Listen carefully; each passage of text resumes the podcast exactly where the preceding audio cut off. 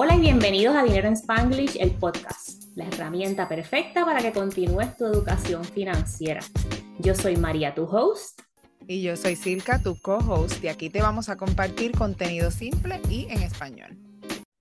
Hola, hoy te vamos a hablar de estate planning con la licenciada Denise Marie Rivera Ives, una compañera de escuelita de los años atrás, y aquí estamos reunión de escuelita con nosotras, Silka, Denise y yo. Vamos a hablar de qué es estate planning y varias cosas que debe incluir tu carpeta, tu binder y tu planificación de estate planning o planificación patrimonial. De patrimonio. Patrimonio. Denis, cuéntanos un poquito de ti, quién eres y vamos, empezamos por ahí. Ok, yo llevo más de 11 años ejerciendo la profesión, empecé en Puerto Rico, ahí hice 10 años como abogada. Me dedicaba a corporaciones, familia, civil, un poquito de criminal, pero no tanto. Cuando me mi esposo lo trasladaron a Texas, entonces pues solicité la equivalencia en Texas y desde hace año y medio pues también soy abogada en Texas. Super superpower. Entonces, cuéntanos, ¿qué es estate planning y por qué es importante? Porque hay gente en nuestra comunidad que primero que nada no les gusta hablar de la muerte piensan que por llenar un papel como un testamento o empezar el estate planning se van a morir en 14 días. Entonces vamos a empezar por ahí. ¿Qué es y por qué es importante? Sí, no, yo, mira, ella me está, me está tirando pullas, pero yo lo que digo es porque yo no tengo propiedades. Esa es la única razón por la que yo no lo he hecho. Porque todos mis activos están en cash o en cuentas. entonces, yo lo que he hecho es poner beneficiarios a todo eso. Cuéntanos cuál es la diferencia y por qué el estate planning es como quiera, aunque tú no tengas propiedades necesarias. Y sabes que eso es lo primero que me dicen los clientes cuando yo no necesito eso porque yo no tengo propiedades. Tú no tienes propiedades ahora, pero y mañana tú recibiste una herencia de tu tía.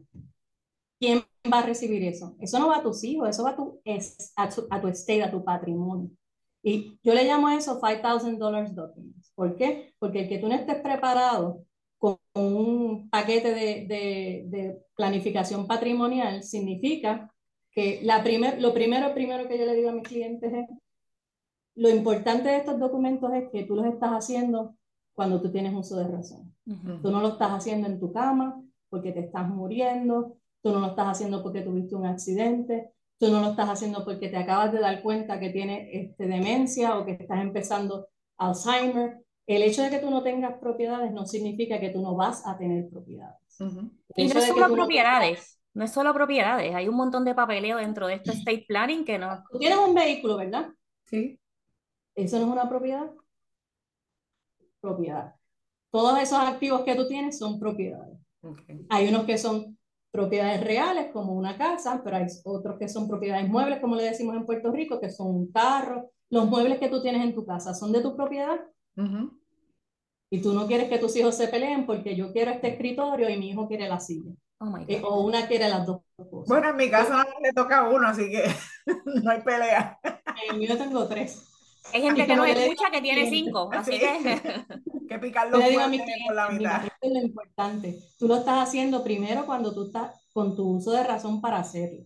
Segundo, tú vas a escoger a esa persona, no la está escogiendo a nadie por ti. Porque créeme que cuando uno está en el hospital, uno está ahí bendito y tú dices, ay, sí que es la que estaba todo el tiempo conmigo. Pues en vez de dárselo a mis hijos, pues déjame dárselo a Silka. Porque Silka está ahí diciéndome, yo estoy aquí por ti, aquí todo lo que tú necesites, dime que exacto. Págame, págame. En ese momento yo lo que estoy pensando es quién me está cuidando. Yo no estoy pensando, oye, yo tengo tres hijos. So, para mí esa es la importancia de tener lo primero una planificación. Tú estás tomando la decisión. Tú estás haciéndolo cuando no lo necesitas. Eso es lo más importante para mí. Y aquí vamos a ir a, una lista. a esas personas que tú confías en ellas para ser tus agentes. Exacto. Sí, es, cuando estás en uso de razón y tienes claridad y estás planificando con tiempo, no estás en los últimos momentos o en un rush. Y yo tengo mi binder y yo escribí aquí un montón de cositas que que hay dentro del binder, porque no es solo a quién le voy a dar mi propiedad, es quién va a tomar decisiones sobre mi cuerpo, sobre mi salud, sobre un montón de otras cosas más. Entonces, vamos a ir poquito a poquito. a darle el, el, batón a Denise para que conteste qué son estas cosas, porque yo dije que sí a lo, todo lo que me pidió el abogado, todo lo que me dijo, pero sabrá Dios lo que hay ahí. Estabas firmando ahí, firmando ahí, firmando ahí, no había alguien que te explicara qué significa cada uno de esos documentos. Lo hicieron, pero, pero a fin de cuentas era en inglés, era como que me dieron un, el proceso fue, me dieron un cuestionario de todas las cosas que yo quería y que si yo tenía hijos, si tenía propiedades, que yo quería que hicieran con mi cuerpo, que cómo era más impersonal. Exacto, no era no fue siempre se queda con esas dudas porque yo doy una hora de consulta y créeme, yo ten, yo por, por, lo general yo les doy mi número de celular porque yo sé a las 2 de la mañana, a las 12 de la noche, es, ay Dios mío, porque yo no le pregunté esto al abogado, que se me quedó esto, tengo que aclarar esta duda. Pues yo se los doy, no me escribas a las 2 de la mañana, pero al menos anotas en un papel todas las dudas que tú tengas y a las 8 o a las 9 de la mañana me llamas y yo te las aclaro. Que siempre te vas a quedar con dudas, eso es así. Sí, mientras uno va aprendiendo, inclusive mientras la vida va pasando, tienes que hacer cambios y tienes que contactar a esa persona otra vez. Exactamente. Y lo bueno de esos documentos es que si tú no entendiste algo y pusiste a una persona y ahora te das cuenta que creo que me equivoqué, yo no creo que esa haya sido la adecuada, pues tienes que, puedes cambiarlo. Tú puedes, tú puedes revocar un, poder duradero, tú puedes revocar un, un, medical power of attorney, y inclusive vamos a suponer que yo puse, te puse a ti y a Silka. Tú vas a ser la primera y Silka va a ser la, la alterna. Tú fuiste a cuidarme y te diste cuenta que ya tú estás en una depresión que ya tú tampoco me puedes cuidar. Sigues ahí, sigues viva, sigues bien, pero tu capacidad ha disminuido pues ahí entra Silka. Silka, vete brega con las cosas de Denis porque yo estoy quedándome aquí con Denis y, no puedo, y, de verdad no, no puedo pensar. Por eso yo siempre recomiendo con más de una persona. Siempre por lo general uno escoge a los spouses. Aquí le llamamos moms and pops wheels and moms and pops uh, estate planning porque mamá va a dejarlo a papá y papá va a dejarlo a mamá.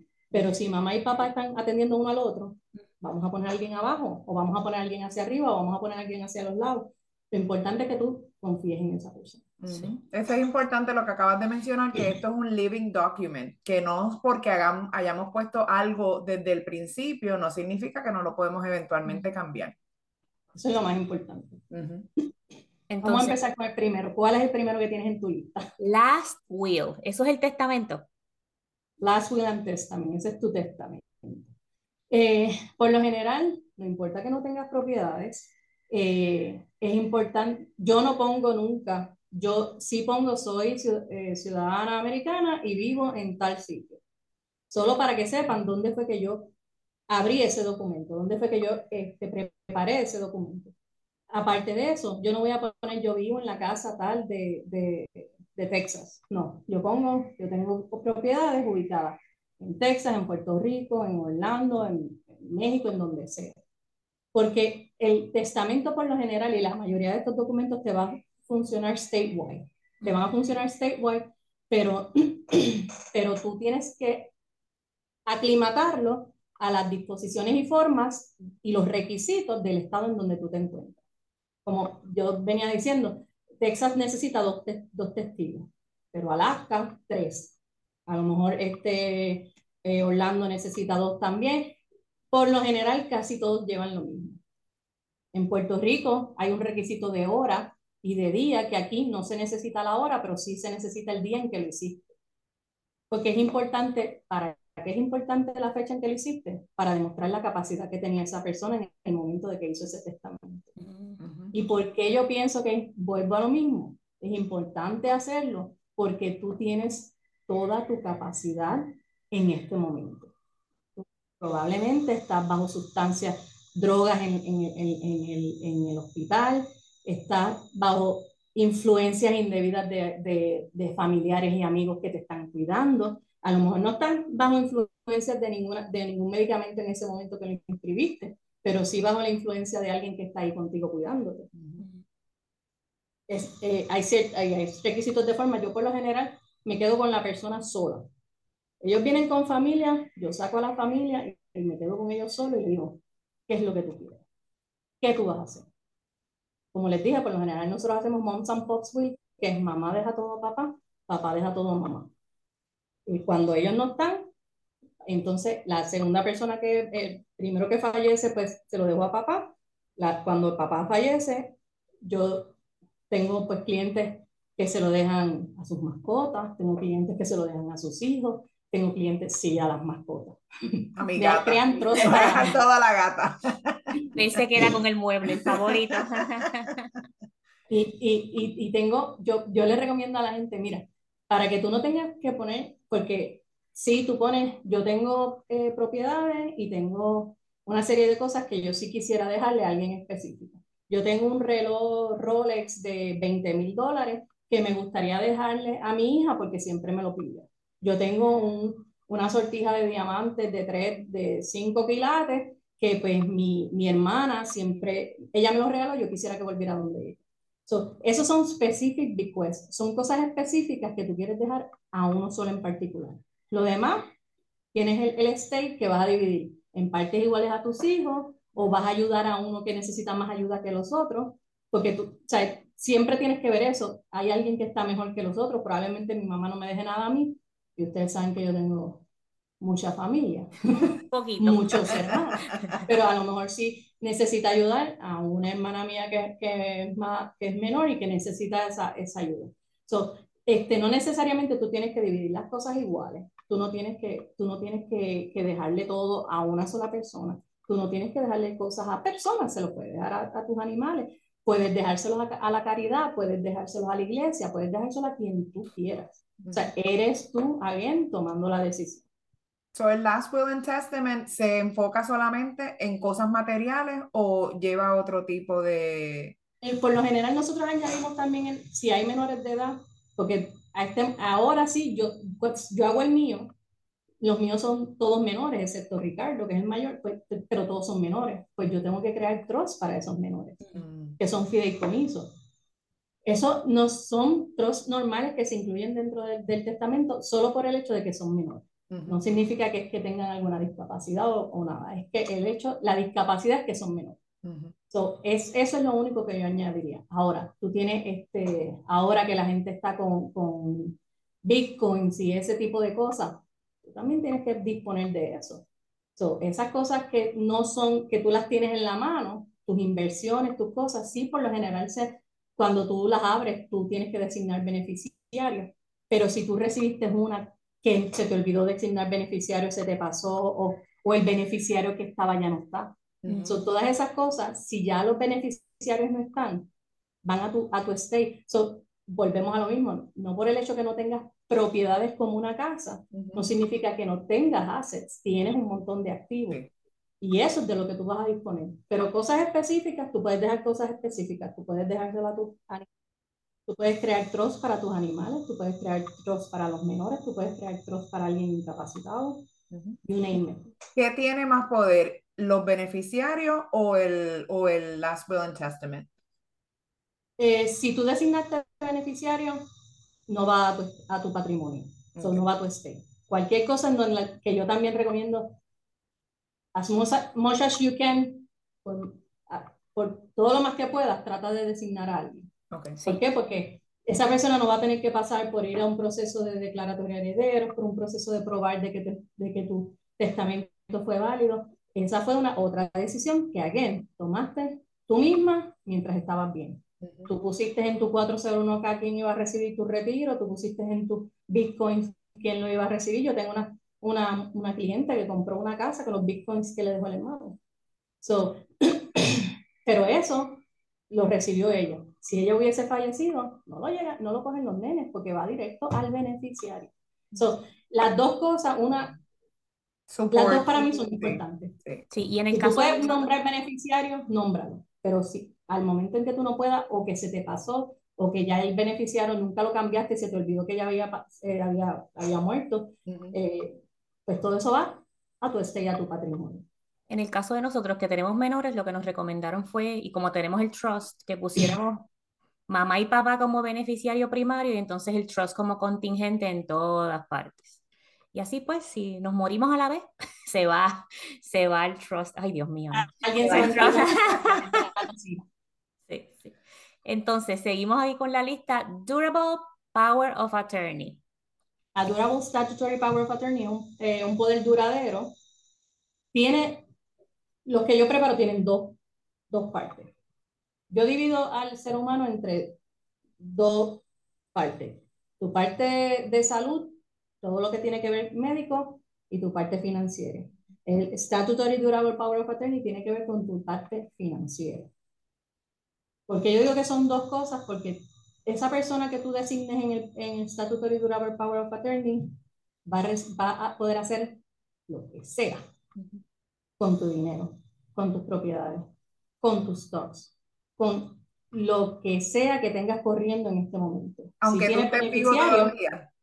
Aunque tengas beneficiarios, la persona puede hacer lo que No, pero aunque tú estés vivo todavía, el power of attorney, como quiera esa persona, es como si fueras tú. Sí, yo lo tengo sobre mi mamá en Puerto Rico. Como ella ya no puede viajar a Puerto Rico, pues yo voy allá y vendo la casa y cierro cuentas y hago Tú puedes designarlo de dos maneras diferentes. Tú puedes designarlo de que, de que empieza a funcionar desde el momento en que tú disminuyes tu capacidad pero hay veces que nosotros no sabemos cuándo la persona disminuye su capacidad. Porque yo tengo gente que se, que se volvió loca regalando, regalando, le tocaban a la puerta y dando chavos a lo loco y dando dinero a lo loco, y, pero tú hablas con ella y tú no te das, yo hablo con ella y yo no me doy cuenta que ella tiene alguna situación. El que vive conmigo día a día sabe que lo tiene, que vive con la persona día a día sabe que lo tiene, pero yo no lo sabía.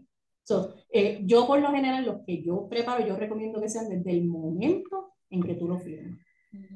Por eso yo tengo que confiar en esa persona plenamente. Otra ventaja que yo tengo es que si yo te lo di a ti, Silka, y descubro que tú empezaste a hacer chequecitos ahí para pa Silka embolsillárselo, pues sabes que lo puedo cambiar. Y me di cuenta que Silka no era una persona que yo podía confiar. Como yo le digo a mis clientes, tú puedes tener un hijo y puedes tener cinco y, y solo hay tres tipos de hijos. Al hijo, el que te va el que te va a agarrar la mano en el, o a lo mejor no tiene ninguno de esos tres, pero aunque tenga un montón, el hijo que te va a agarrar la mano en el hospital. Ese es el hijo que te va, va a estar contigo en todo momento, que tú sabes que tiene los sentimientos, que tú sabes que, que tú puedes contar con él para llevarte a citas médicas. El hijo que sabes que se va a encargar de tus finanzas, que sabes que, que es un, un hijo que que tú confías en él, de que no va a estar botando el dinero, de que, de que si tiene que cuidar a un hermano menor, eh, tú estás seguro de que, lo, de que lo va a cuidar, y al hijo que tú amas, porque pues no hay más nada, al hijo que tú amas. el mismo, en mi caso yo soy la que, la que, la que me puedo encargar de las finanzas y, y, la que, y la que te voy a llevar al hospital. Pero yo tengo unos que son, que solo los puedes amar. que están ahí, que Dios te los dio. Gracias, señor. Las bendiciones. Gracias, señorita. esos son los que, así yo distribuyo la vida. Pues con ese Statutory Durable Power of Attorney, esa persona tiene acceso a tus bancos, esa persona tiene acceso a tus propiedades, esa persona puede hacer cosas a nombre tuyo, puede solicitar crédito a nombre tuyo, puede, puede, puede solicitar un préstamo a nombre tuyo. Por lo general, eh, es, más que, es más que un papel decirlo. O sea, eh, hay cosas que, que incluyen, pero, pero para que sepas una idea general, sí, la persona desde el momento en que firma, yo prefiero que sea desde el momento en que firma, pero, tienes la elección de escoger cuando disminuya tu capacidad desde el momento en que firma. Y porque yo digo que incluye dos cosas, porque yo también incluyo, yo me dedico a elder law, pues para seniors y eso, que es estate planning. Eh, y yo eh, trabajo Medicaid. Y hay una parte que si tú no tienes un power of attorney que específicamente diga que tú puedes regalar cosas de, de la persona que va a estar en, va a recibir algún beneficio del gobierno, tú no puedes hacer nada. So, no importa todo lo que diga ese power of attorney, si específicamente no dice que para poder, que si tú inicias esta parte, esa persona tiene autorización para, para regalar tus bienes y tu dinero, pues eh, la persona se fastidia porque no, no entra en Medicaid. Eh, o no cualifica para Medicaid, porque tú sabes que pues, eh, todos los beneficios del gobierno tienen unos, unos límites de ingreso, de requisitos, son... Hay que ser pobre para, recibir algo. Realmente pobre. Después de todo lo que hiciste pues, en tu vida y después de todo lo que aportaste al, al mundo, al gobierno y al Estado, pues tienes que ser pobre. Tienes que estarte casi muriendo para recibir los beneficios. Ese es para otro podcast. sí. mis, mis frustraciones con el sistema. Entonces, tenemos el Healthcare Power of Attorney. Bueno, aquí yo le llamo un combination medical power of attorney. ¿Por qué? Porque en ese caso yo tengo tres partes. La primera parte en la que yo hago un medical power of attorney, que es, como te dije, tu parte financiera, tu parte de salud. En esta parte de salud, esa persona va a controlar, ella no va a controlar qué medicamentos te van a dar, ella no es médico, este, ella no va a controlar, este, mira, yo quiero que a Silka le den morfina en vez de una Xanax, este, no. Pero esa persona sí puede preguntar cómo está Silka, cómo estuvo anoche, este, déjame usar a Maribí porque ya te estoy enfermando mucho, cómo está Maribí, este, qué medicamentos le dieron, pasó bien la noche, se siente bien, pues esa persona sí va a controlar esa parte, o sea, va a tener acceso a la información médica tuya. No es que puede eh, designar tratamiento a, tanto tú puedas, el doctor va a hablar contigo. Una vez ya tú no tengas la capacidad para elegir qué, qué tratamiento, entonces esa persona va a tomar la decisión. Importantísimo para mí es que tú estás tomando la decisión. ¿Por qué? Porque este es, para mí este es más fuerte que el power of attorney. Porque sí, pues son assets y el dinero viene y se va. Pero esta es tu vida. Tú no quieres dejarle a tu hijo o a tu esposo, ni siquiera a tu esposo ni a tu mamá, la decisión de que qué va a pasar conmigo si yo tengo una enfermedad terminal. Yo quiero que me conecten, yo quiero que me desconecten, yo quiero morir tranquila, yo quiero que hagan lo que sea para salvarme. Este, y yo pongo dos diferentes. Esa primera parte de mi, de mi medical, eh, power, eh, medical Power of Attorney, yo pongo eh, enfermedades terminales enfermedades terminales que tú sabes, uno no quiere hablar de esto, pero tú sabes que te vas a morir. Tú tienes, el doctor te dijo, tienes una semana. Milagros existen, sí, pero tú sabes que te vas a morir. Tú lo sientes, tú sabes que te vas a morir. ¿Tú de verdad quieres que te mantengan conectada? En mi caso, yo no quiero que me mantengan conectada. Igual, pero yo, no lo escribí, yo lo puse ahí. Y a mí me pasó, la, la, razón por la que yo estoy haciendo el Law es porque mi abuela, este, cuando ya está, yo, ya, yo estoy cuidándola ese día que ella se muere. Este, y yo llamo a mi mamá y llamo a mi tía, vengan, porque yo creo que voy a llamar a la ambulancia, mami llama a la ambulancia, yo creo que de esta no pasa. Entonces, este, pues llega la ambulancia, llega todo el mundo, está el, el paramédico ahí, llegamos hasta el hospital, ellas dos están llorando, ellas dos están histéricas, y, y, y, una que la desconecten, otra que no la desconecten, una que la desconecten. Nadie quiere tomar esa decisión. Yo no quiero decir yo fui la que la maté, porque es lo que tú piensas, aunque no es verdad, tú sabes que se iba a morir, porque yo se los dije, ella no va a pasar de ahora. Pues el doctor ahí parado preguntando, yo así en el medio de las dos, y las dos llorando, hechas un, ya tú sabes, y yo, ella no quiere que la desconecten. El doctor las mira a las dos, yo dije, yo soy la abogada. E, ella, quiere que la, e, ella no quiere que la conecten, si no la puedes salvar así como la está, lo estás haciendo ahora, ella no quiere que la conecten. Ella miró a mi mamá ella miró a mi tía, las dos hicieron así. Estaron a mi abuela. Obviamente falleció. Pero eso era lo que ella quería porque estábamos hablando minutos antes de eso. Mi abuela y mi mamá no estaban ahí. Yo estaba ahí con ellos. Pero tú no quieres que, de verdad tú no quieres que tus hijos tomen esa decisión. Y es que hasta que tú no pasas por una situación así, no piensas en estas cosas. Por eso es que yo fui rapidito a hacer mi binder. Yo tengo una situación similar a la de Denise. Mi hermano tuvo un accidente un noviembre hace 14 años y estuvo en cama seis meses hasta que su cuerpo no rindió más. Durante esos seis meses él estaba conectado, mi mamá yendo a centro médico todos los días, todo ese proceso de fe de que tú crees que, que va a volver a revivir, es como que, wow, um, ¿qué hubiese pasado si él hubiese hecho sus directivas? Igual mi papá, ya tenía noventa y tantos años, tenía... Que tú sabes. Exacto, y era como que, como tú, no quieres que se mueran, obvio, porque son tus papás. Mi que sean eternos todo el mundo. Yo no quiero que yo no hubiese querido que se muriera, pero ya tú sabes, mi papá tenía cáncer, tu papá estaba ya enfermo, ya tenía noventa y de años, sabes, que, que, que no va a durar. Pues, ¿por qué? Y no es solamente lo que, lo que la persona está pasando, es el toll que, que, que tiene la persona que lo está cuidando, tu mamá. Yo me imagino que estás viajando para allá con el tapón, con, con ella no poder comer bien porque está allá en el hospital. Eh, o sea, todas esas cosas nos afectan. Uno se hace el fuerte, pero nos afectan. Y si tú tomas esa decisión, tú no se la estás dejando a los otros. Ahora, la segunda parte que es de ese medical, yo también pongo irreversible condition.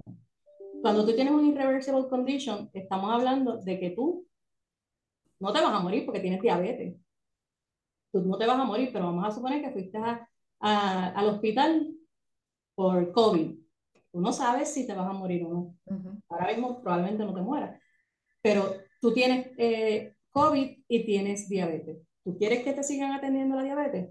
Claro que sí, porque aunque es una condición irreversible por la que no han encontrado cura, eh, cualquier, eh, pero tienes tratamiento. Tú tienes un tratamiento para la diabetes, tienes un tratamiento para, el corazón.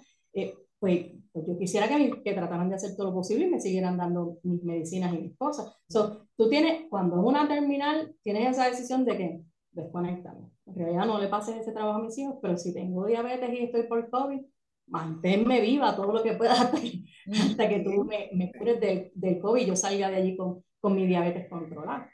Pues, pues esa es la primera parte. La segunda parte es, de ese Medical Power of Attorney, es un release de IPA. Un release de IPA, porque ya tú sabes que ahora con tantas demandas de IPA, nadie te da información. Y yo no quiero saber qué medicina se está tomando, yo al menos quiero saber cómo está Mariví. Pues yo estoy llamando ahí, nadie me dice, nadie me quiere decir, porque te, le van a decir al esposo, no le, o le van a decir a la mamá si lo puso, porque hay veces que a uno se le olvida. Yo siempre pongo a mi esposo y a mis hijos, pero mami quiere saber cómo yo estoy, mi hermana va a querer saber cómo yo estoy. Pues ahora, pues tú sabes, con ese medical power y el release, yo tengo a mami, tengo a mi esposo como primordial, a mis hijos y tengo a, a mis hermanos y a mi mamá. Así que pues, esa es la segunda parte. Y la tercera parte es que esa persona tome decisiones en el momento que ya tú no puedas. Cuando ya ahora sí tú no puedes decir qué medicina te van a dar, mira, este es el tratamiento que yo tengo y este, este es otro que, que ahora mismo no se ha probado, pero que ha funcionado en pacientes, ¿cuál tú le quieres dar? Pues esa persona va a tomar la decisión en el momento que tú no puedas de qué tratamiento tú vas a recibir. Ese es el Medical Power Factor. Cuéntame qué son el Advanced Directives. ¿Tiene que ver eso con lo que hablamos ahorita de los Power of Attorney o es algo completamente diferente? Es más o menos lo mismo. Advanced Directives son las directivas que tú vas a hacer antes de que pase cualquier, cualquier evento surja.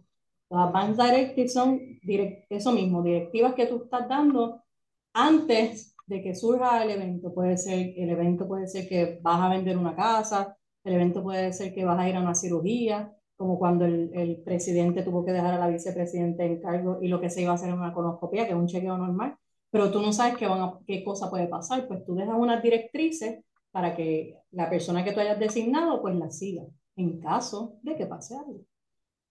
Y ahora un living trust. Tan, tan, tan, tan. Ok, living trust. Yo no hago mucho de trust, pero los trusts son fideicomisos. tú puedes dejar fideicomisos para menores, tú puedes dejar fideicomisos trust para personas incapacitadas, tú puedes dejar fideicomisos para personas que no están discapacitadas, pero que tú entiendes van no van a hacer buen uso de, del dinero que tú les está, que, del dinero de los activos que tú estás dejando, porque en los trusts tú puedes dejar propiedades, tú puedes dejar dinero, tú puedes dejar en un trust. O sea, tu patrimonio lo puedes dejar en un trust para la, cuando tú no estés, pues la persona lo, lo, lo yo tengo una señora, tiene muchísimo dinero, sus dos niños están in and out de la cárcel todo el tiempo. Pues estos dos, estos dos muchachitos, la señora falleció, estos dos muchachitos, ella tenía un testamento en el que le dejaba todo a su hijo. El hijo también falleció. Mm. Eh, ¿Quién va a recibir ahora? Los muchachos. Tuvimos que correr al tribunal para decir, esos muchachos no pueden tener dinero. E inclusive con todo el dinero que esos muchachos reciben mensualmente, esos muchachos todavía están inanados de la cárcel. So que hay gente que por más que tú le des, no va a poder manejar eh, tu patrimonio, no va a poder manejar tu dinero. Y hay unos, pues, por ejemplo, como te dije, este, yo eh, tengo hermanos que yo entiendo, una vez tú le des, vamos a suponer una porción, yo le voy a dar eh, 50 mil o 100 mil dólares a cada uno de mis hermanos. Si tú no dejas ese dinero en un trust, tú le das 100 mil hoy y ya el fin de semana se acabaron los 100 mil. So, eh, por eso es que tú creas fideicomiso. Tú creas fideicomiso no necesariamente porque tu hijo está discapacitado. Obviamente, si está discapacitado, sería bueno que lo crearas porque alguien se va a tener que encargar de él. Y tú puedes dejar a una persona, yo siempre recomiendo, habla con la persona, porque tú puedes pensar que esa persona puede manejarlo, pero cuando tú hablas con ella, dice, no, yo no, eso, eso es una responsabilidad bien grande, yo voy a recibir ese dinero tuyo, yo, yo no quiero hacer eso. y hay compañías que se dedican a manejarlo.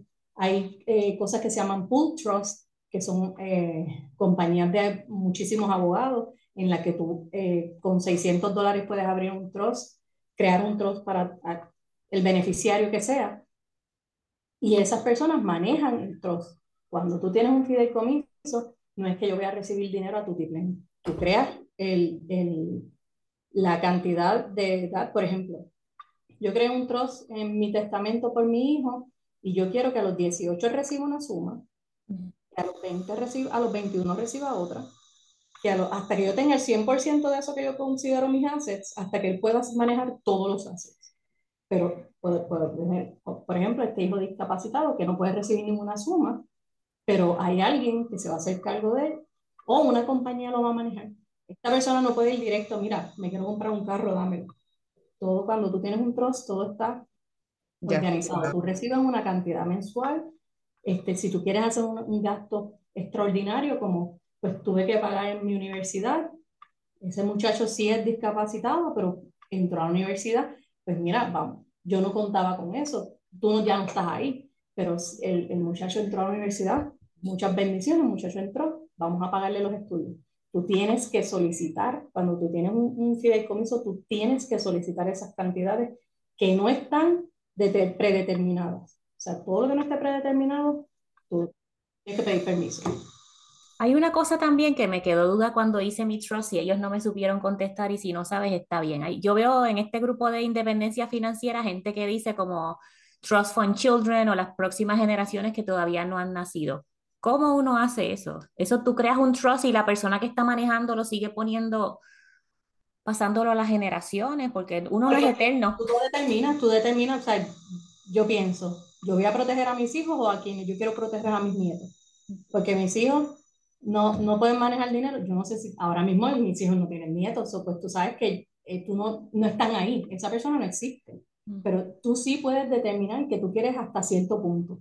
Yo quiero hasta mis bisnietos que estén protegidos con ese trozo. Yo no sé ni la cantidad de nietos que voy a tener, menos, muchísimo menos los de bisnietos.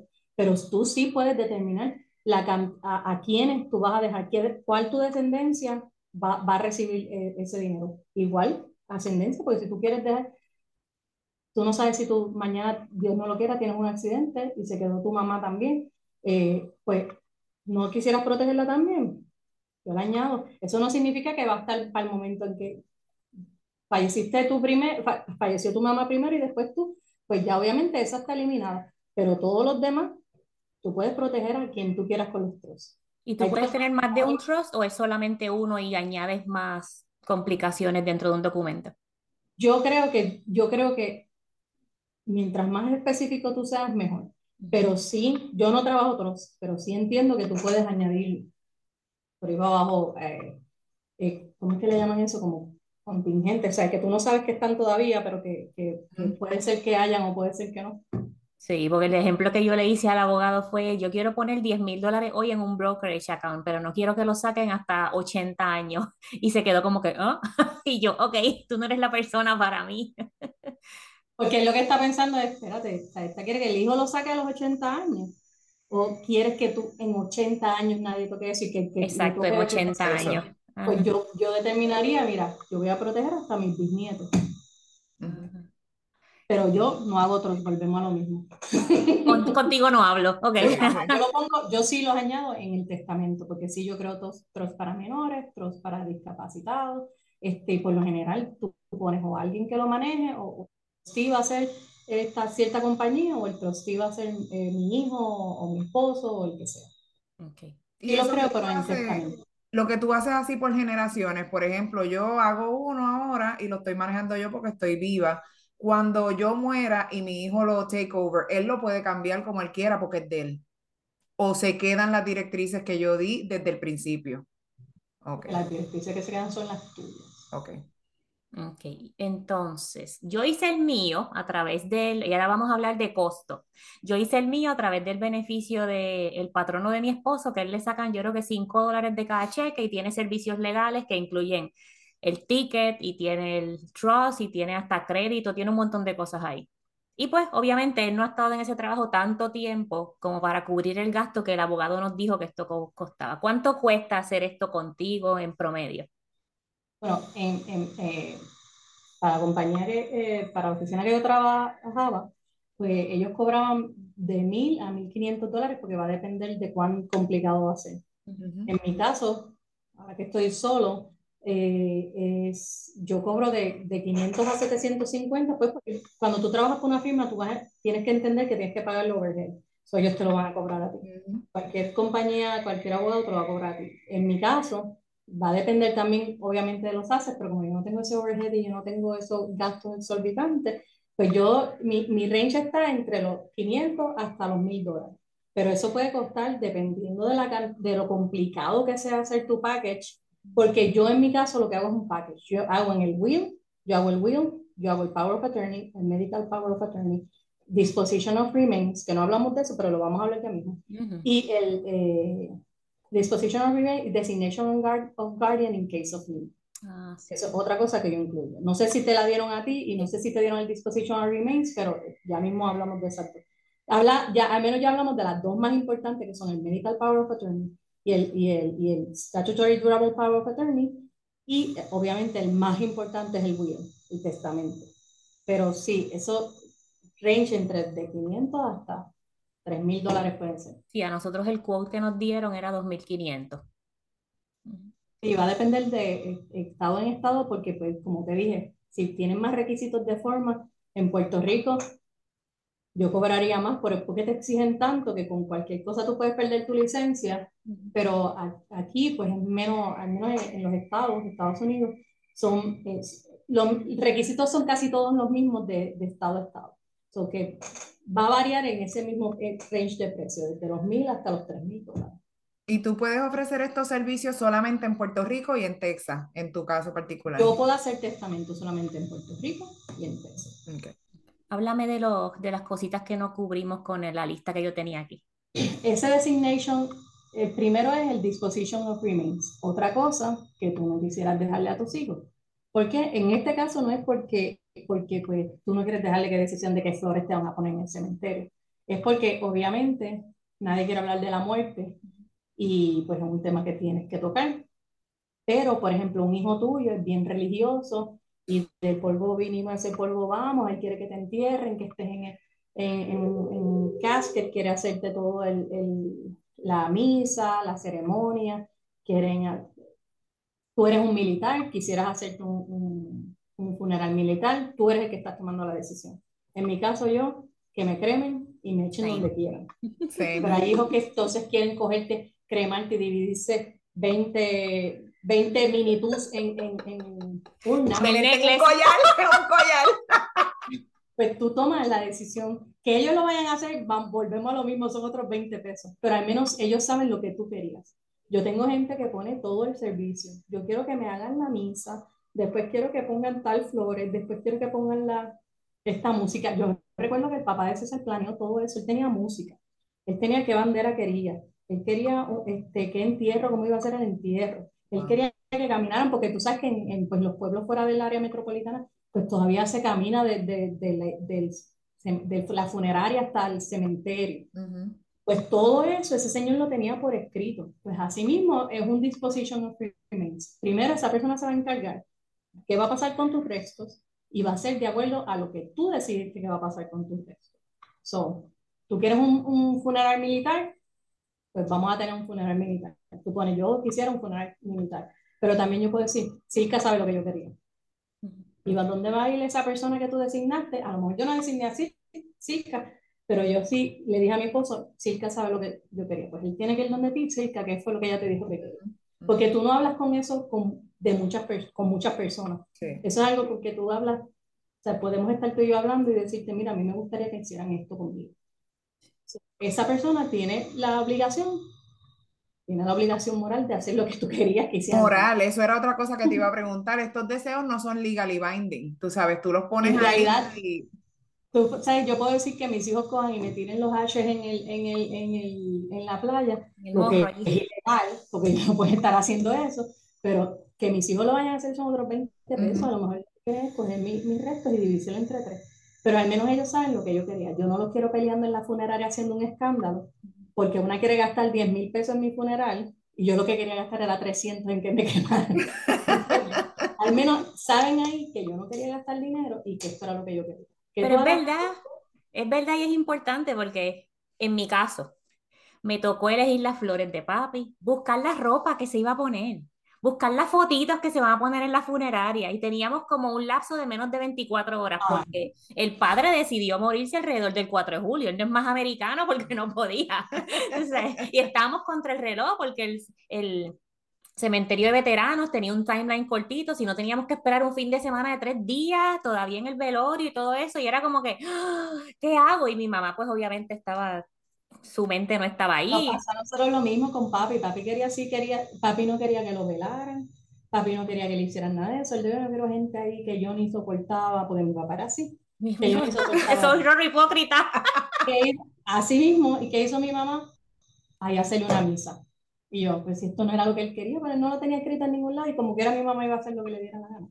Este, pero, pero, eh, sea, él, él no quería que lo velaran. O sea, lo cremamos, tuvimos como dos locos, bueno, éramos como 15 locos peleando al frente del crematorio porque no nos acababan de entregar los, los, los restos y, y ya mami tenía la misa hecha y, y, y todo en movimiento. Y después fuimos entonces a veteranos, que fue otro revolú, porque le faltaba esto, que necesitas conseguir el DD, qué sé yo, 14, el papelito ese de los veteranos, que yo no sé el número.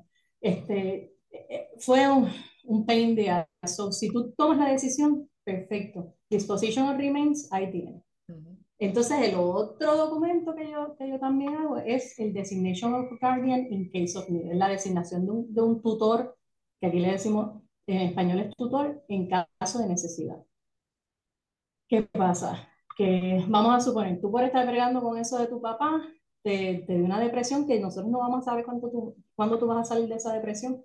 Pues hay dos tipos, están dos tipos de tutela, la tutela de la persona y la tutela de su patrimonio.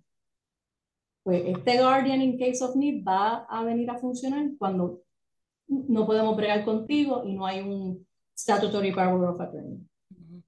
Pues hay que crearle un guardianship porque Mariví se flipió, no sabemos qué pasó, este, en lo que ella sale de esa depresión, alguien tiene que pagar las deudas de Mariví, alguien tiene que llevar a esos nenes a la escuela, alguien tiene que encargarse de Mariví, de llevarla a un, a un tratamiento. Y si Mariví dice, yo no quiero, pues no quiero. Con un guardian, aunque no quiera, tiene que querer. Cuando tú designas un tutor, esa persona se va a encargar de ti. Desventaja de hacer un guardianship es que tú tienes que todo hacerlo por, el, por la corte. Si yo quiero ahora gastar 50 mil pesos de Mariví porque yo entiendo que este es el mejor tratamiento que Mariví va a recibir, pues yo tengo que irle a pedir el permiso a la corte porque, porque yo estoy gastando esos 50 mil dólares de Mariví. Porque hay un deber de, si yo tengo un deber de fiducia hacia, hacia Mariví, pero también tengo un deber de fiducia a, a, la corte. Pues yo tengo que decirle a la corte todo lo que yo estoy haciendo por Mariví. Porque ellos son los que me están velando. Es una relación de corte con tutor con el, con el beneficiario, que sería con el WARD, que es lo que conocemos como WARD, que sería Mariví. So, así, este, por eso es que yo lo pongo de los dos. ¿Quién va a ser tu agente? Eh, ¿Quién va a ser tu tutor de tu persona y quién va a ser tu tutor de tus finanzas? Again, el de las finanzas controla todo. Pero la ventaja del, del guardianship es que no voy a poder vender propiedades, no voy a poder hacer nada sin un permiso de la corte. Uh -huh. Yo no, me imagino el nightmare de bregar con eso en Puerto Rico, que estoy tratando de vender la casa de mi mamá y Dios mío, qué cosa más horrible. Te piden tanto y tanto y tanto y tanto documento sí. que ya uno no sabe de verdad qué hacen. Y si de verdad lo están haciendo a propósito o no. Yo no sé, tanto sello y tanto tiempo, pero anyway, eso es para otro episodio. ¿Tienes preguntas, Silka? No, está nítido, de verdad. Gracias por, por habernos dado de tu tiempo, eh, porque esta es información muy valiosa, que nunca queremos hablar de ella, pero pues hay que hacerlo, así que thank you, thank you. ¿Cómo Ay, te pueden conseguir? Tienes que hacer un will. Hay sí. que hacerlo todo, Silka, chop chop. ¿Cómo te pueden conseguir, Denis, ahora que estás como independiente? Eh, mi email es, ah, bueno, mi página de internet es riveraislaw.com. Eh, mi email es denise arroba todo junto love.com y el número de teléfono yo dejo, yo dejo los enlaces en las notas del show para no, que te No me acuerdo, pero es 713 algo. Ese te lo doy más adelante porque se me olvidó. Sí, pero gracias por, estar con nosotros y definitivamente cosas que la gente no quiere hablar porque nadie quiere hablar de muerte, pero no, no te van a morir por hacer algo, por planificar. Es responsabilidad de nosotros como adultos hacer estas cosas. Y en realidad, la mayoría de las cosas, excepto por el testamento, funcionan mientras tú estás vivo, porque el medical power of attorney mientras estás vivo. Eh, ah, bueno, el disposition of remains, obviamente, porque ya te moriste, pero, pero excepto el will y el disposition of remains, todo lo demás es mientras tú estás vivo. Y, y tú tienes la oportunidad de ayudar, de, de que esas personas que tú seleccionaste, ver cómo trabajan, ver cómo se están moviendo. Tú le puedes decir, mira, Silka, yo te designé a ti, vete un momento y, págame las deudas. Yo puedo ver si ella las va a pagar a tiempo, yo puedo ver si ella va a vender mis propiedades, yo puedo y ver si un par de pesos por hacerte ese favor. Eh, todas esas cosas que tú puedes ver y la ventaja como siempre es que tú puedes actualizarla. Ya me tumbó 20 pesos porque hay gente que empieza desde bajito. Se fue para Disney con mi chavo. Ay, mira, no se dio cuenta, déjame, dar, déjame doblarle la próxima vez. Que son, ya tú sabes que eso son cosas que... Y que una fotito en, en, social media de tú y Denis guiando, ya sé dónde salieron los chavos.